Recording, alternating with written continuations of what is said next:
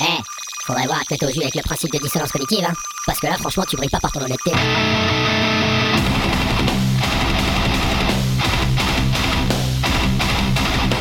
Dissonance cognitive. L'émission rock metal alternative. Sur Radio Cause Commune 93.1 FM. Et bonsoir et bienvenue pour ce nouvel épisode de Dissonance Cognitive sur Radio Cause Commune 93.1 FM. Dissonance Cognitive, l'émission sur la scène rock metal alternative. Alors ce soir, on revient aux émissions avec des invités, ça fait plaisir. Ce soir, j'ai le plaisir de recevoir Émilien des éditions Flamme Noire. Bonsoir Émilien. Salut, merci beaucoup pour ton invitation, ça fait plaisir de passer sur Radio Cause Commune. Eh ben, c'est un plaisir de te recevoir. Un petit peu de littérature ce soir, mais euh, avant de, spoiler, je vais te laisser toi-même présenter ton projet, qui tu es. Euh, les éditions Flamme Noire, c'est qui et c'est quoi? En avant, à toi. Pour faire simple, en fait, c'est bah, moi, les éditions Flamme Noire, comme je suis tout seul à travailler dans, cette entreprise. J'ai créé cette boîte-là il y a maintenant 4 euh, ans dans le but de faire uniquement des livres autour de la musique métal et métal extrême. Donc ça va être pas mal de biographies de groupe, ça va être des des livres un petit peu documentaires sur des scènes, euh, comme on a fait toute une série sur le black metal, un autre là sur l'Arménie qui est sorti il y a tout juste un an, qui est déjà en rupture de stock. Et le but c'est vraiment de proposer des, jolis bouquins avec pas mal d'illustrations, on essaie de travailler des, formats un petit peu différents, euh, qui sont vraiment liés à la culture et à la musique métal, quoi. Ok, ok. Qu'est-ce qui t'a amené à créer ça? Comment, quel a été le déclic? En fait, tout a commencé, c'était déjà en 2015-2016. Je bossais aux États-Unis, j'avais beaucoup de temps libre et je me suis dit, euh, ça peut être intéressant de pratiquer la langue différemment à travers la traduction littéraire. Et j'avais euh, repéré le bouquin de Patterson, La Evolution of the Cult, et j'ai contacté donc euh, Camion Blanc pour faire cette traduction là. Malheureusement ça s'est pas fait. On est, parti sur un, autre livre de Dial aussi. C'était donc Into, alors c'était pas Into the Abyss, c'était The Cut Never Dies, et Into the Abyss est tombé en fait euh, un an, un an et demi plus tard, et ça a commencé comme ça. Et euh, en 2018 ou 2019, j'aurais proposé en fait de faire la traduction du, du Rotting Christ qui venait tout juste de sortir toujours chez euh, Patterson avec euh, Cold Never Dies. Et le problème, c'est que Camion Blanc, ils avaient déjà pas mal de, projets de traduction en cours, donc euh, c'était compliqué pour eux de relancer de nouveaux projets tant que tout ce qu'ils n'avaient pas déjà en, stock, on va dire, n'était pas publié moi je me disais c'est vraiment dommage parce que là il y a, plein de livres qui sortaient à cette même période-là. Il y avait le Moonspell, j'avais repéré aussi le Mayhem, j'avais le Behemoth qui, était sorti quelques années plus tôt. Je me dis c'est vraiment con parce qu'il y a, y a plein de choses à faire et euh, ça peut être intéressant en fait euh, dans quelques années peut-être de monter ma structure pour financer mes traductions. Et euh, arrivé en fin d'année scolaire en 2019, on me propose un nouveau poste qui me plaît absolument pas. Et là je me dis bah ça peut être intéressant du coup de de profiter des années de chômage auxquelles j'ai droit pour monter cette structure-là, puis voir vraiment la faisabilité du projet. Et euh, quatre ans plus tard, après la création, donc en novembre 2019, eh ben j'arrive avec euh, plus de 15 bouquins, et là j'en ai encore euh, un petit paquet qui, qui sont en cours de production et de traduction. Très bien, très bien. Donc tu as toujours baigné dedans, apparemment. Ça, ça répond un poil à ma prochaine question. La prochaine question, elle se divise un petit peu en deux. Je vais te laisser euh, commencer par ce qui t'intéresse, mais j'aimerais avoir un petit retour sur ton parcours d'un côté littéraire, qu'est-ce qui t'a amené dans ta vie à, apprécier ça, à, développer cet art-là de la lecture, et aussi le métal. Comment t'en es venu au métal dans ta vie?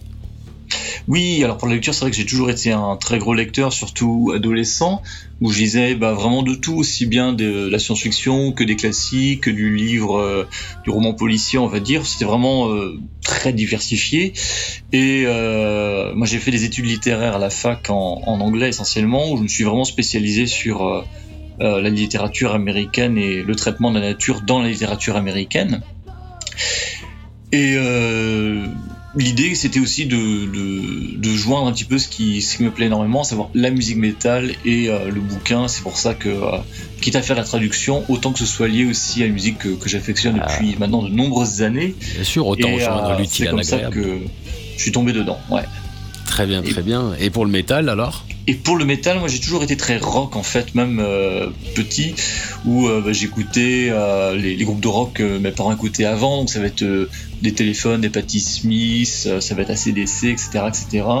Et petit à petit, bah, on a besoin de trouver de, de, nouvelles sources aussi, de nouveaux sons. Et ça s'est fait comme ça, de manière assez progressive, où, bah, étant né donc en 86, moi, j'ai connu la période donc avec le, tout ce qui était euh, le néo-metal, avec euh, bah, les cornes, les slipknot et compagnie.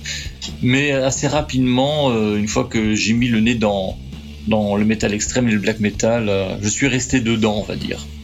D'accord, ça t'a, ça t'a accroché, ça t'a hameçonné, dirais-je? Complètement, je me souviens très très bien encore de, cet instant où je, savais que c'était vraiment dans le black metal que je me retrouvais vraiment. C'était dans des bouchons à Cardiff, j'avais acheté un, album de Dark Throne, que je ne connaissais absolument pas à l'époque. C'était déjà ce qui m'avait vraiment euh, tapé dans l'œil, c'était euh, Blaze in the Northern Sky. Et euh, je mets du coup le, CD dans la voiture. Et tout ce que je me souviens, c'est que j'étais arrivé chez moi. C'est-à-dire que j'ai passé tout le trajet à écouter, mais vraiment pris dedans, mais un peu hypnotisé. Et du coup, Dark Throne, ça reste mon groupe de cœur qui, m'accompagne, pas au quotidien, mais pas loin, ouais. Très bien, très bien, très bien. Justement, le quotidien, ça ressemble à quoi une journée type chez toi? Généralement, je suis debout assez tôt, comme je suis très très matinal, et euh, je commence euh, par euh, tout ce qui va être lecture d'email, travailler un petit peu sur les réseaux sociaux. Après, j'avançais sur les différentes relectures, sur la mise en page, sur le suivi des différents projets. Ça peut être un petit peu de traduction aussi quand j'arrive à, à, me dégager du temps. Et fin de matinée, début d'après-midi, je passe le temps sur la préparation des envois à faire pour, pour la journée. Et fin de journée, c'est pareil, un petit peu d'emailing, ça va être un peu de réseau social, ça va être continuer à avancer sur euh, les mises en page, etc. etc.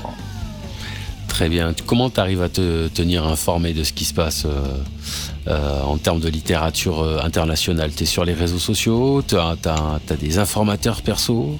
Comment ça se passe? Alors, euh, c'est un petit peu tout ça. Tu as des agences, par exemple, euh, des agences littéraires qui vont te tenir informé un petit peu des nouveautés ou des choses qui, sont sorties.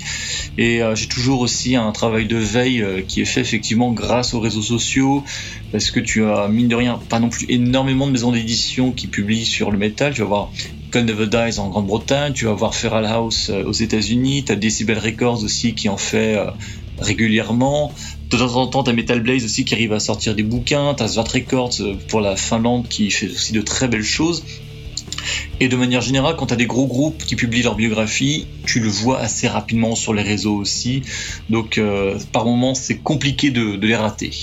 Il y a aussi pas mal de gens qui me font des recommandations, qui me proposent, bah, tiens, je sais pas si tu as vu euh, telle biographie de tel artiste, ce que ça pourrait t'intéresser aussi à, à traduire? Alors sur le principe, pourquoi pas? Après, c'est toujours pareil, c'est une question de budget, de temps et euh, de de s'y coller quoi tranquillement. Parce que ça sert à rien de lancer en fait 36 projets en même temps. Vaut mieux aller euh, au fur et à mesure on en lance 4-5 ce qui est déjà largement suffisant. Et euh, d'avancer au fur et à mesure comme bah, quand tu es tout seul tu peux pas faire de miracle non plus. Les choses prennent beaucoup de temps et il faut faire avec. Hmm, j'imagine bien. Bah au final c'est vraiment une gestion d'entreprise. C'est ça a dépassé le stade du, projet là. tu vis de, de ça complètement. Non, c'est une entreprise au sens où euh, c'est con, mais euh, c'est euh, l'objet culturel. Certes, il est essentiel, c'est le cœur du truc, mais c'est avant tout un commerce au sens où si moi je fais pas suffisamment de ventes dans le mois, ça me met en difficulté. Ne serait-ce que pour rembourser les prêts par exemple ou pour payer bah, les, les imprimeurs, ça c'est important. Donc oui, on est quand même euh, obligé de, faire un certain chiffre d'affaires mensuel pour pouvoir euh, continuer à exister, quoi. Sans même parler déjà de se rémunérer, par exemple, ou de payer les auteurs, les traducteurs. Euh, ça, ça vient une fois qu'on a payé un maximum de charges, quoi. Très bien. Alors la, question con habituelle posée aux entrepreneurs qui se sont lancés. Alors, est-ce que ça marche? Est-ce que tu t'en sors? Ça ne coule pas. C'est déjà bien. Oui, oui, tu es toujours en le contexte est quand même particulièrement compliqué. Avec l'inflation, les gens, on voit bien, hein, ils ont quand même beaucoup moins de moyens. Euh, les loisirs et tout ce qui est culturel, ça passe euh, un petit peu après, une fois que tu as payé ton loyer, l'essence, la nourriture, et puis les assurances et compagnie.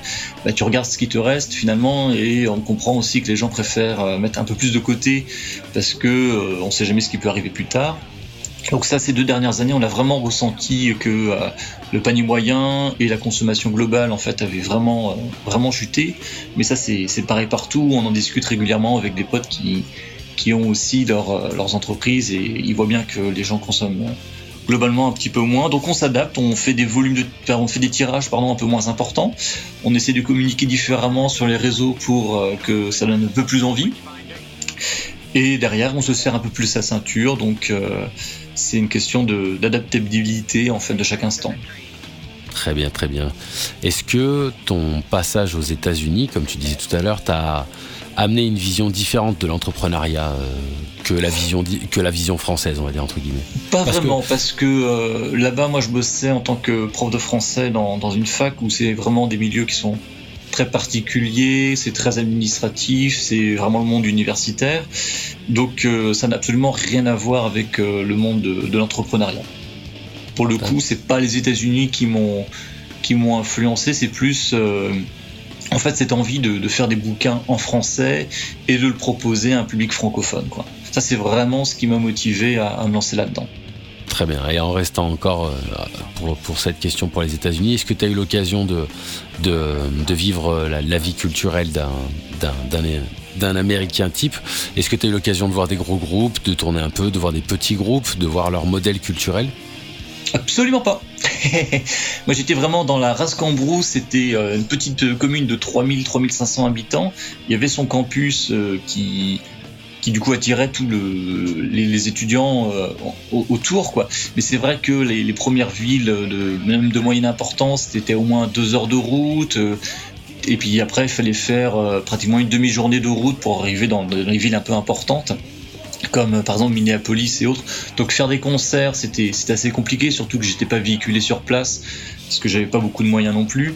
Euh, et puis comme j'étais que pour l'année, c'était pas non plus très intéressant de, prendre un véhicule pour euh, comment est-ce que je m'en débarrassais derrière. Enfin bref, c'était plus de enfin c'était plus de complications qu'autre chose. Donc euh, j'ai vécu un an un petit peu reclus sur ce campus-là, avec du coup les, activités culturelles comme qui étaient proposées sur place, mais qui étaient vraiment centrées sur sur la vie universitaire, quoi. Très bien, donc peu de contact avec le monde du métal. Oui, complètement. Ouais. Mis à part euh, les, réseaux sociaux, bien évidemment. Quoi. Oui, oui, oui. Bah justement, pour, euh, pour rester sur le monde du métal, euh, est-ce que tu peux définir avec un peu plus de précision, au final, qu'est-ce que c'est la littérature métal? Est-ce qu'on a quelque chose qui se centre que sur les acteurs du métal, donc des biographies, des, autobiographies, ce genre de choses-là? Ou est-ce qu'on a aussi ben, des branches, comme, pour la musique métal Est-ce qu'on a des branches de la science-fiction métal, de, des romans métal? Alors, c'est vrai que pour tout ce qui va être euh, de la biographie, on va dire du documentaire, du livre documentaire de manière générale, ça reste des choses qui sont quand même assez factuelles, mais qui baignent forcément dans un univers euh, lié à la culture métal. Donc on va retrouver plein de choses, que ce soit les anecdotes de concerts, euh, les soirées entre potes, les, comment ça se passe dans les studios d'enregistrement ou la création artistique, ça, ça va se retrouver. Euh, mais c'est aussi vrai, par exemple, si tu prends une biographie de David Bowie ou de Michael Jackson ou j'en sais pas de Katy Perry, par exemple, tu vas retrouver, je pense, pas mal d'éléments communs entre les travailler avec bah, les ingé les producteurs, euh, essayer de trouver aussi un compromis entre ce que l'artiste veut faire réellement et ce qui est possible par rapport euh, à la technique de l'époque. Euh, après, c'est vrai que tu as aussi tout le travail, on va dire, esthétique. Qui, qui peut être un petit peu différent parce que bah, l'esthétique dans le métal c'est quelque chose qui est omniprésent.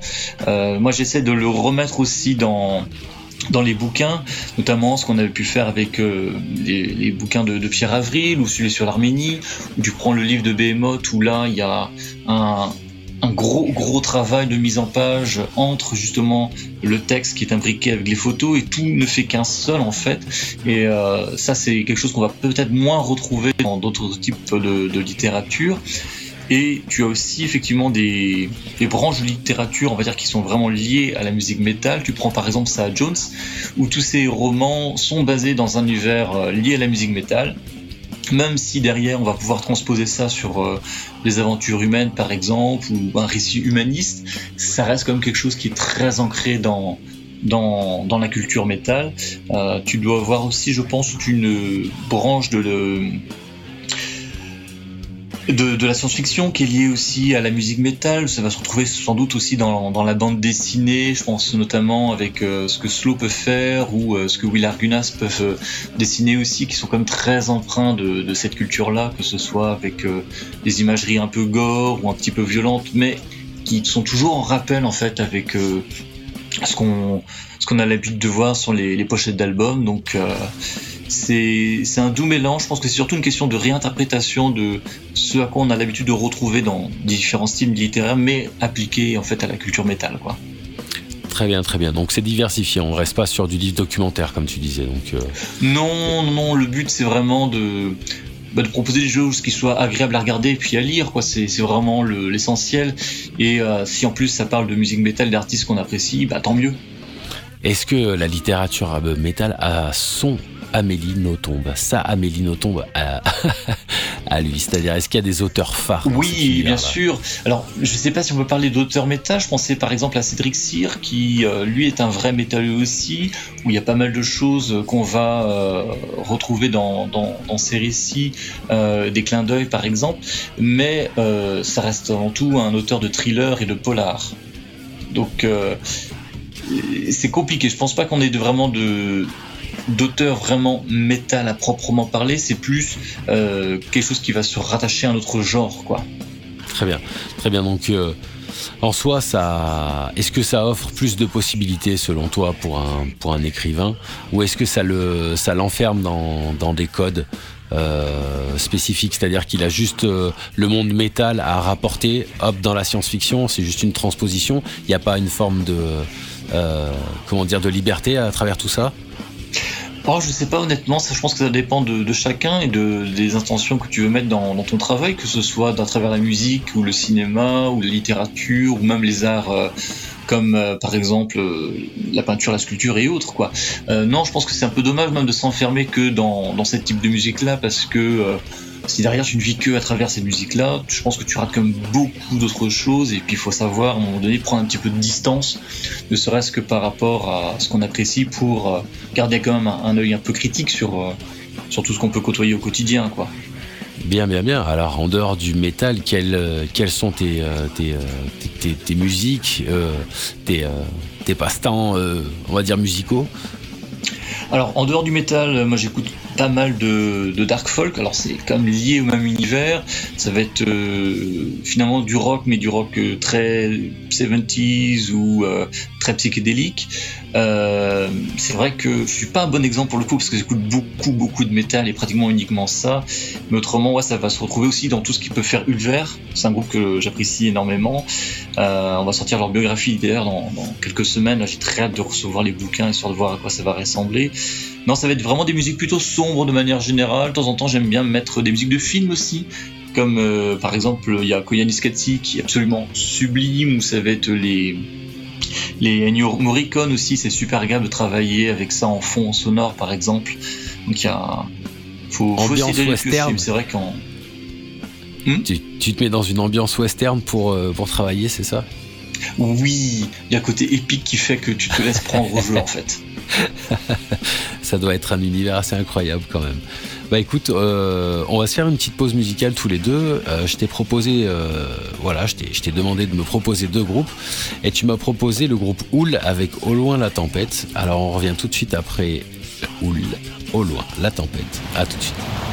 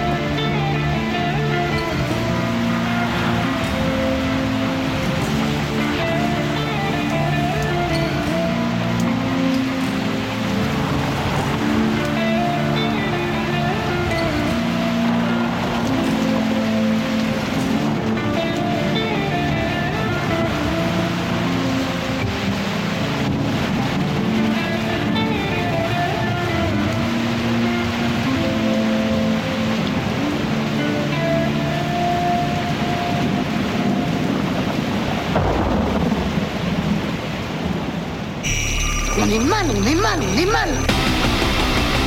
On est mal, on est mal, on est mal. Et de retour sur Dissonance Cognitive, Radio Cause Commune 93.1 FM, toujours en compagnie d'Emilien des éditions Flamme Noire. On vient donc d'écouter Au loin la tempête du groupe Houl. Euh, pourquoi avoir choisi ce morceau? Oh bah tout simplement parce qu'il est excellent. Euh, Oul, c'est vraiment un petit groupe qui a, bah, c'était son tout premier EP qui est sorti chez les Acteurs de l'ombre là cette année. C'était peut-être au printemps ou début d'été de mémoire. Et euh, aussi bien la, pochette que le chant de la nana, que le, jeu global, que leur musique, l'ambiance qu'ils arrivent à créer. Non, non c'est vraiment un groupe qui, est excellent, qui est à surveiller parce qu'à mon avis ils ils vont bien monter aussi. Et ça reste un black metal très moderne, mais qui est très intelligent, je trouve. Donc, euh, moi, ils m'ont bluffé, personnellement. Intéressant l'imagerie qu'ils accolent au groupe. Hein. Le côté marin avec euh, euh, ouais, la tempête, plein d'actualité. Ouais, ouais, complètement plein d'actualité. Après, c'est cette, espèce de lanterne qu'elle a souvent sur scène là, c'est assez, c'est assez intéressant quand même. Ils ont développé un bon, un bel univers autour de ça. Très bien, revenons-en un petit peu à euh, tout, cet amour pour la littérature. Euh, je voulais te poser la question, et toi, est-ce que tu écris? Du tout, non, non, je suis pas du tout euh, auteur, écrivain quoi que ce soit. Euh, c'est pas parce qu'on aime bien lire nécessairement ou qu'on aime la musique qu'on a envie d'en créer non plus. C'est vraiment des, compétences, une appétence particulière, donc pas pour le moment en tout cas. Ah, voilà, voilà, voilà, pas pour le moment. Ça veut dire qu'il y a c'est pas, c'est pas fermé. Tu t'en sens la possibilité et, l'envie aussi quelque part Bon, on verra ça. Ouais, si dans 10-15 ans, par exemple, euh, j'ai vraiment une envie particulière d'écrire un livre, bah, pourquoi pas. Mais pour le moment, non, non, c'est pas, c'est pas du tout d'actualité, quoi. Les, les mémoires du vieux sage métal Non, je pense que c'est un petit peu présomptueux. Euh, je pense que ce serait quelque chose de plus de plus personnel, euh, ça peut être de la fiction ou euh, des ouais, je pense que c'est plus de la fiction ou quelque chose qui amène le, le lecteur vers euh, d'autres univers, d'autres ambiances. Euh. bon après, on verra le temps en temps et en heure quoi. Très bien. Et ton style de lecture de prédilection, c'est la science-fiction? Euh, bah, plus du tout en fait. C'est vrai qu'avant je lisais beaucoup de science-fiction, mais ça va faire euh, depuis la fin de l'adolescence, je dirais que j'ai pas remis le nez vraiment là-dedans. De temps en temps, j'essaie de m'y recoller comme euh, par exemple des Isaac Asimov ou des, gros classiques comme ça, un peu incontournables. Mais j'accroche un petit peu moins. Ce que j'aime vraiment, c'est vraiment la non-fiction, des choses qui sont très dans le concret en fait, dans le réel et euh, vraiment lié à la nature quand on n'est pas dans les littératures métal. Après, c'est vrai que avec l'activité que j'ai euh, autour de, de, la littérature, j'ai plus vraiment le temps non plus de, de faire de la lecture plaisir. C'est vraiment de la lecture qui est toujours liée au travail. Donc, euh, il va falloir attendre de retrouver un rythme peut-être un peu plus sain derrière aussi, avant de pouvoir se, se remettre là-dedans tranquillement. Très bien, très bien. Dis-moi, quel euh, retour on te fait le plus souvent de ton travail au sein de, la, scène métal?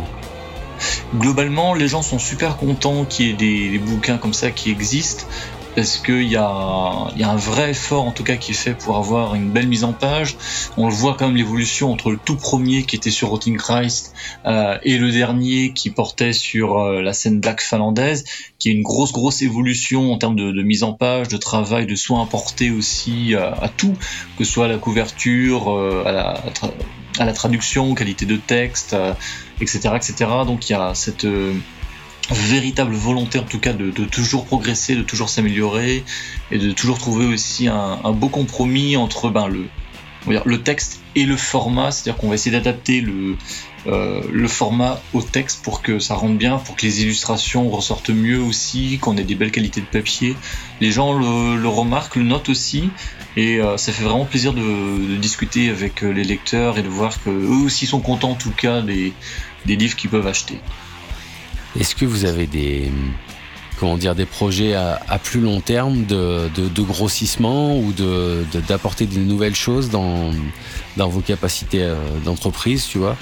Est-ce que vous pensez à d'autres choses que, que, l'édition de livres? Pas pour le moment en tout cas, c'est vrai qu'il vaut mieux y aller progressivement et déjà vraiment consolider euh, ce qui est le cœur du métier en fait, avant de pouvoir ouvrir sur d'autres choses. Après, on avait déjà en réflexion hein, de, faire des petits plus par exemple des t-shirts euh, pour les éditions des Flammes Noires ou ça mhm. va être des pins. Mais c'est vraiment des, petits goodies en plus qui prennent pas énormément de temps qui ne demandent pas un investissement particulier. Mais euh, si par exemple on me propose de sortir des, albums bah, je vais leur dire clairement non parce que c'est pas mon métier que j'ai pas du tout les compétences pour ça non plus. Et il vaut mieux y aller euh, vraiment par petits pas et plutôt que de chercher à faire de partir dans tous les sens et finalement s'éparpiller pour pour, pour se rater, quoi, et puis euh, avoir un sentiment plus de frustration parce que c'est parce que tu as envie que tu vas forcément bien le faire, il vaut mieux euh, y aller tranquillement. Très bien, très bien. Et qu'est-ce que tu conseillerais, je dirais, en, en deux temps aussi cette question. D'abord, qu'est-ce que tu conseillerais à un novice de la lecture, au sens large? Eh ben de faire ce qui lui fait plaisir, de pas se forcer, vraiment d'y aller tranquillement, de prendre des bouquins qui lui font envie déjà, et puis euh, d'en discuter avec des amis, des proches ou des, parents qui ont un peu plus d'expérience peut-être en, termes de lecture. Et euh, voilà, puis si ça accroche pas, c'est pas grave, c'est pour ce bouquin-là, et puis peut-être d'essayer avec des choses qui, qui, sont plus grand public, par exemple les, les Seigneurs des Anneaux, c'est quelque chose qui passe très bien. Après, pour les plus jeunes, euh, je pense aussi au livre dont vous êtes le héros, j'en avais bouffé aussi des quantités assez astronomiques quand j'étais plus, beaucoup plus jeune. Ça, c'est quelque chose qui peut être aussi une bonne porte d'ouverture en fait dans, dans, le monde de la littérature. Quoi. Mais vraiment, il faut que ça reste un plaisir avant tout. Très bien. Et maintenant, supposons que quelqu'un ne soit plus un novice de la lecture au sens euh, large du terme, qu'est-ce que tu conseillerais comme euh, lecture à un novice de la littérature métal? Ah, en littérature métal, euh, le Behemoth est franchement une excellente euh, ouverture parce que c'est un bouquin qui est très bien écrit. L'histoire du groupe est absolument fascinante parce qu'ils ont commencé comme c'était encore la période soviétique. Euh, ils avaient zéro moyen, je veux dire, ils avaient juste une guitare sèche, ils n'avaient même pas de set de batterie, enfin, ils avaient rien du tout. Et aujourd'hui, euh, ils sont quand même en, haut de, enfin, je veux dire, ils sont au sommet de l'affiche. ils font des des, tournées absolument monstrueuses. Visuellement, les mecs, ils, en enfin, ils sont hyper imposants. Euh, même si on n'aime pas nécessairement tout ce qu'ils peuvent faire euh, musicalement parlant, euh, le, la progression du groupe, la façon dont il a grandi, dont il a appris de ses erreurs, les, les gadins qui sont ramassés à longueur de, de temps aussi dans, à leur début, ben ça forge le respect. tu te rends compte à quel point c'est pas juste une question de d'artistes en fait c'est une question de, ténacité de gens qui, qui, en veulent vraiment quoi. Et qui vont rien lâcher qui vont tout se donner pour euh, pour essayer d'arriver euh, là où ils en sont aujourd'hui en fait. Et euh, sans, sans, savoir réellement si ça allait prendre ou non et réellement c'est un groupe qui m'a vraiment beaucoup beaucoup impressionné à la lecture de la biographie et pareil quand tu as Nergal qui explique comment est-ce qu'il a vécu et traversé aussi sa, leucémie euh, comment est-ce qu'il arrive à retourner ça en quelque chose de positif bah, Tu dis que les mecs ils ont un moral d'acier et chapeau quoi. Ça se lit comme un, livre d'aventure en fait.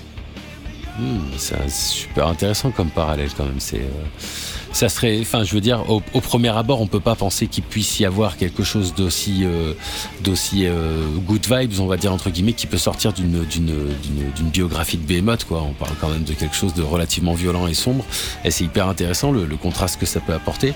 Est-ce qu'il y a des groupes, euh, comment dire, des groupes français euh, pour, le petit instant, euh, pour le petit instant euh, nation, national chauvin, ce qu'on a un petit peu à l'intérieur qui, mériterait un peu de faire un, une biographie, que quelqu'un leur écrive une biographie, je veux dire plutôt dans ce sens-là. Oh oui, complètement. Par exemple, on en discutait il n'y a pas très très longtemps avec David Thierry, avec Magma. Magma, c'est oui, un oui, qui était pionnier, qui a apporté tellement de choses et qui pourrait ouais, avoir leur biographie. Euh, je pense qu'il n'y a pas grand monde qui, qui, pourrait dire le contraire. Euh, je pense aussi à d'autres pionniers, que ça va être par exemple euh, Agressor ou Loud Ça peut être vachement intéressant d'avoir leur regard. Comment est-ce que bah, ils ont réussi à perdurer malgré les années, et puis surtout dans un contexte qui n'était pas très propice au métal au début, même sans trop aimer leur musique. je pense peut-être à Euh, à Trust, par exemple, ça peut être euh, aussi intéressant de, de voir euh, leur point de vue par rapport à tout ça.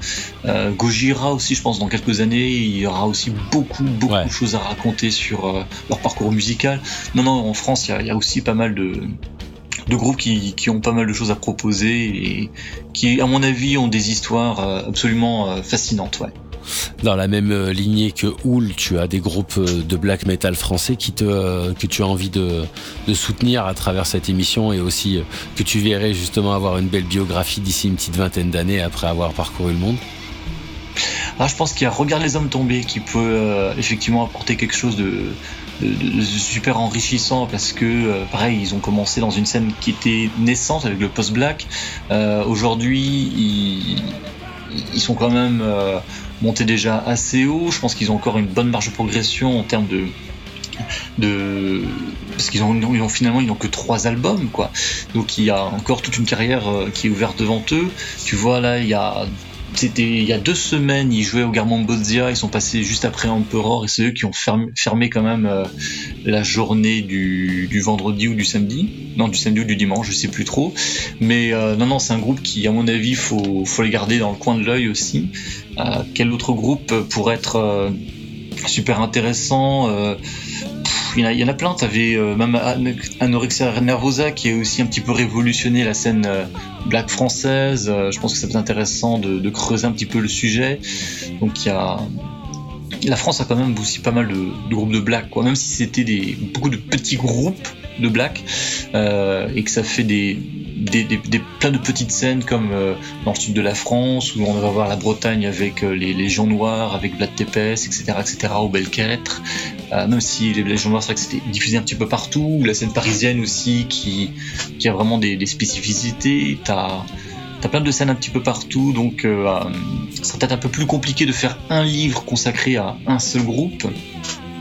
Mais euh, faut voir avec le temps comment Une tout ça va évoluer, quoi. Une belle petite Oui, anthologie voilà, de la scène, euh, la scène black et euh, ça, ça serait beau. hein. Complètement, c'est ce que euh, Pierre Avril avait essayé de faire et plutôt bien réussi pour le coup avec euh, la scène black euh, émergente. C'était son bouquin qui était sorti en avril 2022 de mémoire et euh, il avait justement essayé de reprendre contact avec euh, tous les, acteurs de la scène black émergente, donc euh, début 90 jusque tout début 2000 euh, euh, à, travers la France et c'est un, un livre qui était vraiment un super témoignage sur comment est-ce que cette scène-là a réussi à émerger et puis à se constituer une identité propre, quoi.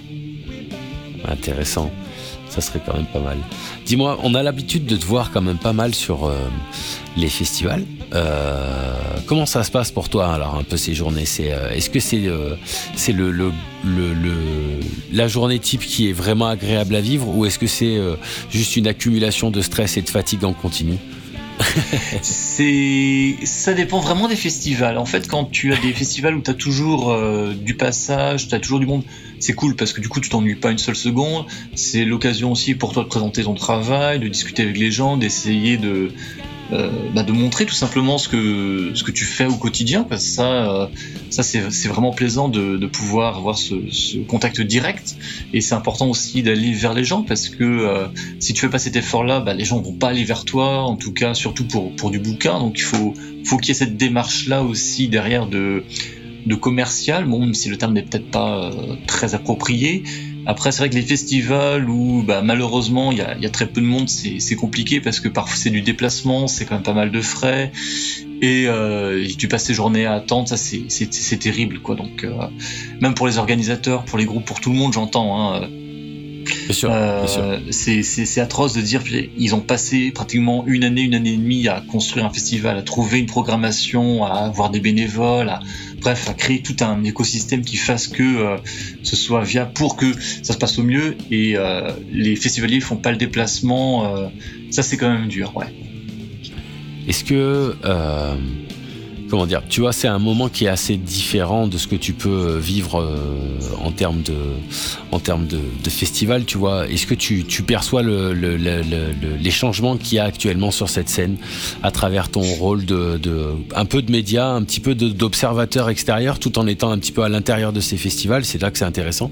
Est-ce que tu as l'impression qu'il y a une évolution qui est en train de se faire? Je sais pas, je pense que le Covid en fait a fait un, beaucoup plus de cas, c'est quelque chose de beaucoup plus profond et diffus qu'on ne le pense. Et je pense qu'on aura vraiment le, recul que dans quelques années encore, au sens où il y a des gens qui faisaient beaucoup, beaucoup de concerts. Certains, je pense, se sont rendus compte que finalement, ça leur manquait peut-être pas tant que ça. Euh, Là-dessus, c'est vraiment dommage parce qu'on perd aussi un, contact humain, quoi, quelque part. Euh, j'ai l'impression aussi qu'il y a un renouvellement un peu différent de la scène qui se fait. On voit des jeunes, mais pas tant ça. Et en fait, ce sont des jeunes qui ont aussi euh, une ouverture culturelle qui est très, très, très différente parce qu'elle n'est pas centrée essentiellement sur la musique métal. Ils vont écouter beaucoup de, de rock, ils vont écouter beaucoup de, de rap aussi ou d'électro. Et euh, ça va faire des, des, mélanges assez détonnants, à mon avis, dans, dans les années à venir même tu vois par rapport à la scène moderne, moi je m'y retrouve pas non plus énormément, ou voire pas du tout, parce que c'est pas du tout les, les, mêmes références que je peux avoir aussi, euh, parce que c'est pas le, les mêmes euh, influences aussi que je vais retrouver. Ouais. Donc, euh, qu'est-ce que tu veux dire? Tu, une tu parles du quoi. Ouais, tu parles de, de quoi dans la scène moderne là? Tu parles du metalcore, tu parles de. Ouais, de, par exemple ouais. la scène core, c'est vrai que c'est une scène Très que bien. je ne que je n'aime pas beaucoup en fait parce que c'est pas une musique que que j'écoute et euh, les encore une fois les influences que je vais retrouver derrière, bah c'est pas les miennes. Donc faut que je me refasse une oreille presque en fait, que je redécouvre cette musique tout simplement quoi. Très bien, donc tu dois pas forcément être un aficionados du, du prog, toi. Ça doit Du pas tout. être, euh, ouais. non, moi j'aime bien quand c'est brutal. Ouais, ouais, ouais. On sait. ce, qui est, ce qui est un petit peu pareil, ce qui peut un petit peu dénoter de, l'image qu'on se fait d'un littéraire qui adore le, livre, qui veut pro, promouvoir, enfin, euh, qui, qui, a une, une passion à travers le livre. Euh, On se dit, bon, bah, ça peut pas être un mec qui est brutal. Ah, la preuve que la preuve qu'on peut faire les deux justement. Est-ce que moi brutal, euh, non, pas tant non, que ça. Euh, la musique, oui, brutalité. oui, oui, bien sûr. Mais bon, c'est toujours pareil, ça reste que de la musique en fait, c'est juste une expression artistique. Bien sûr, bien sûr. Euh, et il faut avoir simplement l'oreille pour déceler autre chose que cette espèce de, de mur de son que tu peux te, te choper quoi. Euh, une fois que tu arrives à vraiment apprécier puis à, à te rendre compte un petit peu de la la finesse que tu vas retrouver dans, certains groupes. Tu prends par exemple euh, Cattle Decapitation. Euh, ben, je suis désolé, rien que pour la capacité du chanteur à, faire ses, ces différences entre les, les gros et puis les trucs super aigus, ben, c'est vraiment impressionnant. Et euh, le batteur derrière, t'as l'impression qu'il a, a, au moins 4-5 bras. Enfin bref, c'est des groupes qui sont en fait peut-être pas tant dans une création de, de, de jolies mélodies, même si c'est pas complètement vrai, plus qu'une performance quoi. Et euh, c'est ce côté aussi performance qui est intéressant, je trouve, à, à creuser. T'as jamais eu euh, cette vision un petit peu fantasmagorique de toi sur scène euh, en, en, corpse paint, en train d'interpréter un morceau de black metal que tu que t'aimes? Pitié, non. non, non, c'est vrai que je suis quelqu'un d'assez discret. J'aime pas trop être euh, mis en avant ou euh, sous les feux de projecteurs. Donc euh, être sur scène, c'est pas du tout mon élément. Ah, intéressant, intéressant. Eh ben écoute, on va se faire une deuxième pause euh, musicale. Sur tes Ouais. conseils, on va écouter euh, Paradise Lost avec euh, Frailty.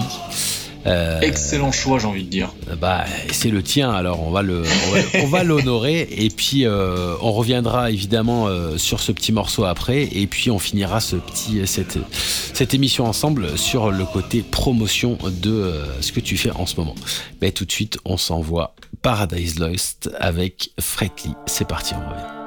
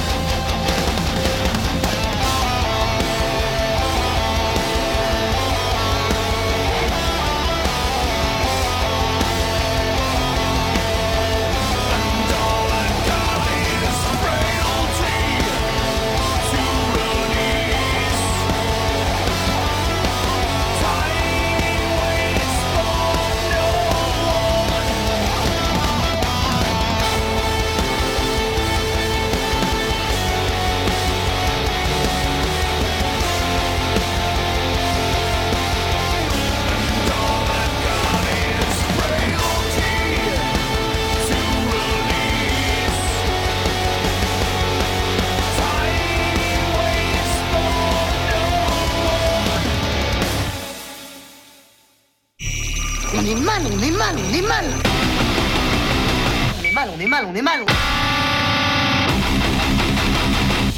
On est mal, on est mal. Et de retour sur Dissonance Cognitive Radio Cause Commune 93.1 FM, toujours en compagnie d'Emilien des éditions Flamme Noire. On vient d'écouter Paradise Lost avec le morceau Frailty. Alors, évidemment, tu vas me répondre parce que c'est un super morceau, mais allons un peu plus loin. Pourquoi avoir choisi ce morceau? Qu'est-ce que tu as ressenti en le réécoutant là tout de suite? Mais il est hyper entraînant. Enfin, je veux dire, le, riff là du refrain, il est excellent. Et euh, non, non, c'est puis c'est surtout un morceau qui vient d'un album que j'ai trouvé absolument fantastique. C'est euh, Faith Divides Death Unites Us, qui est sorti en 2009 de mémoire avec une jolie pochette. Euh, bref, non, non, c'est c'est un album qui est vraiment merveilleux et je trouve que la meilleure chanson c'est Frailty. Point barre. Qu'est-ce que tu ressens avec un poil plus de précision en termes de, sentiments? Qu'est-ce que tu ressens quand tu écoutes ces musiques? Est-ce que c'est cathartique pour toi? Est-ce que c'est entraînant, stimulant? Est-ce que ça génère de l'énergie ou est-ce que ça t'enlève une forme d'agressivité? Ah du tout, non non, c'est vraiment une belle boule d'énergie. Il y a, un côté très positif, je trouve, dans, la voix de, Nick Holmes. Et euh, ce, jeu justement entre les graves et les aigus, je trouve qu'il est super bien dosé. Il y a, un côté vraiment euh, très enthousiasmant avec ce morceau.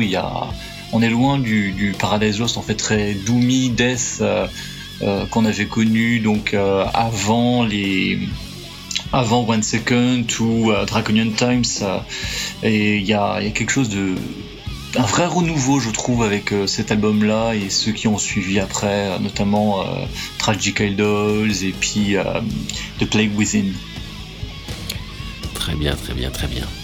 Tu sais, on arrive sur la fin de l'émission. Ça va être le petit instant promotion. Euh, J'aimerais savoir un petit peu qu'est-ce qui va se passer donc en 2024 pour les éditions Flamme Noire pour toi. Qu'est-ce que tu as prévu de nous sortir de beau? Sur quoi tu travailles? Est-ce que tu veux nous, nous lancer un petit peu d'eau, euh, nous mettre l'eau à la bouche, tu vois, nous lancer un petit peu de, de condiments? Oui, bien sûr. Alors 2024, ça va être euh, très très dense en fait parce que pas en termes de, volume de publication, on va rester vraiment sur euh, ce qu'on avait là cette année. On va être sur 3-4 bouquins, Euh, mais surtout que les livres vont être distribués donc euh, nationalement. Donc ils vont se retrouver aussi bien dans les Cultura, dans les Fnac, dans les espaces Leclerc, dans toutes les grosses librairies de France, euh, en Belgique et en Suisse aussi de mémoire. Donc ça, pour moi, c'est un, véritable changement. Ça Ah. va être une organisation très différente. Par contre, en termes de sortie, euh, il y aura donc le troisième volume de, de Pierre Avril. Il y aura le un bouquin sur la scène québécoise, un autre sur le sludge. On était en discussion pour avoir aussi d'autres groupes, euh, notamment Obituary. Euh, mais ça, à mon avis, sera pas pour 2024, ce sera plus pour euh, 2025. Il y en a un autre livre en préparation, une autre traduction, c'est sur euh, la scène death finlandaise, et on va peut-être essayer de refaire une euh, une comment on appelle ça une réédition euh, d'un des livres qui, est arrivé en rupture de stock euh, cette année. Euh, je pensais peut-être au Rotting Christ ou alors à un des volumes de, Pierre Ravel. On va voir selon la demande et puis les, attentes des, des lecteurs et la communauté sur Facebook et Instagram. Quoi. Donc non, non, ça va être euh, très très chargé et euh, on va pas s'ennuyer. Très bien. Comment on te contacte? Sur quel réseau tu es le plus actif? Euh, pas Twitter, ça c'est certain. Twitter c'est vraiment un réseau sur lequel je, je vais très très très peu. Facebook, Instagram très facilement. J'essaie de répondre généralement rapidement. Et autrement euh, sur le site, bah, tu cherches, euh, tu tapes pardon sur euh, ton moteur de recherche édition des Flammes Noires et tu assez rapidement tu vas retrouver une boîte de dialogue sur laquelle euh, moi je te recontacte euh, assez rapidement. Généralement c'est fait dans les 24 heures quoi. Très bien, très bien, je te remercie. Euh, toujours euh, la même question à la fin, la première et dernière euh, question sont toujours les mêmes pour tout le monde, et euh, tu n'y couperas pas. Supposons que tu aies euh, 7 milliards d'auditeurs à l'heure actuelle, la planète entière t'écoute, qu'est-ce que tu aurais à dire au monde? Eh ben je vous emmerde. Allez salut. Parfait, parfait. non je pense pas. Oh quoique ce serait tentant. Euh, Ah, c'est métal, c'est métal au moins. Ouais, après, je sais pas. euh, même si déjà uniquement sur les, le public, on va dire métalleux, qui, apprécie cette musique-là, et ben, qui qui, n'hésitent pas en fait, à passer sur les stands en festival, ne serait-ce que pour feuilleter les bouquins ou à les commander directement en librairie, ne serait-ce que pour voir un petit peu à quoi ils ressemblent. Euh, moi déjà, ça me ferait vraiment plaisir d'avoir euh, au moins ce retour-là que que les gens voient qu'il y, y, a un vrai travail qui est fait et qu'il y a une, vraie passion tout simplement qui, cherche à être partagée. Déjà, ça sera, super. Et après, qu'ils aient se faire foutre. Bah, ça c'est parfait ça. bah là tu m'évoques une petite, une petite, euh, tu as une petite réflexion là. Est-ce que tu sais on a, on a plus, nous en tant qu'initiés, je dis nous comme si on était une caste et une élite, mais pas du tout. Mais je veux dire en tant qu'initié du métal, on sait qu'il y a plusieurs. Pas eu ton badge? Ah attends non moi j'ai pas mon badge, j'ai même pas de battle jacket. moi je suis du monde du hardcore, tu vois. Je suis, euh, je suis de l'autre côté de la frontière. Mais on, on, sait reconnaître les métalleux, on sait reconnaître un petit peu les, euh, les, les, catégories euh, dans lesquelles on peut les placer. Mais je sais que le commun des mortels a une vision très euh, généraliste, hein, évidemment, du métalleux. Donc le grand gaillard aux cheveux longs, jean tout en noir, boots de vêtu. Et j'allais faire un écho à cet archétype-là. Est-ce que tu trouves que la communauté métal est une communauté de bourrins ou est justement est-ce que tu es surpris par l'élévation intellectuelle dont il peut faire preuve en s'approchant de plus en plus vers la lecture? Non, non, non, faut, faut pas déconner non plus, tu sais, euh, c'est ni l'un ni l'autre en fait, c'est juste des êtres humains. Euh, c'est pareil que tu prends n'importe quel autre style de musique, ce sont des gens qui se retrouvent dans cette musique-là. Après, c'est vrai que ça appelle aussi avoir généralement un attirail ou du moins une tenue vestimentaire assez codifiée, mais euh, tu vas retrouver de tout dans, dans, je veux que ce soit des, gens qui, bossent dans l'enseignement, que ce soit des cas, des gens qui sont garagistes, qui sont euh, dans la restauration, qui travaillent à l'usine. Non, franchement, là-dessus, c'est juste euh, de la musique en fait, et euh, ça va toucher aussi bien quelqu'un qui, habite en race campagne que quelqu'un qui habite dans une grande métropole. Pour moi, il n'y a pas vraiment de règles là-dessus. Très bien, très bien. Eh bien, écoute, sur ces belles paroles, je te remercie pour ce moment passé ensemble. Euh, Mais non, c'est moi, c'est super cool d'avoir pris ce temps-là pour, euh, bah, discuter puis présenter un petit peu le travail qu'on peut faire quoi. C'est bah, chouette merci. Bah c'est important c'est important parce que c'est une évidence j'ai envie de dire pour euh, pour le monde euh, métal d'avoir des médias alternatifs même des médias un peu un peu principaux comme Metal Zone sur lesquels on peut s'appuyer mais il y a aussi d'autres euh, acteurs qui qui œuvrent tous les jours et qui se battent pour essayer de survivre à travers leur propre vision de, de, de, de du métal. Donc c'est là où c'est important pour moi parce que tu tu vous n'êtes pas 36 en France, je pense, à faire ça. du coup, c'est hyper important que tu puisses avoir du soutien. Donc, euh, c'est avec plaisir. C'est avec plaisir, mon cher Emilien. Eh bien, écoute, merci. de rien. Allez, je te souhaite une excellente soirée. Je te dis à très bientôt. Et, euh, et euh, continue comme ça. Force et courage à toi. Passe une bonne yes, soirée. merci. À plus. Salut. Salut.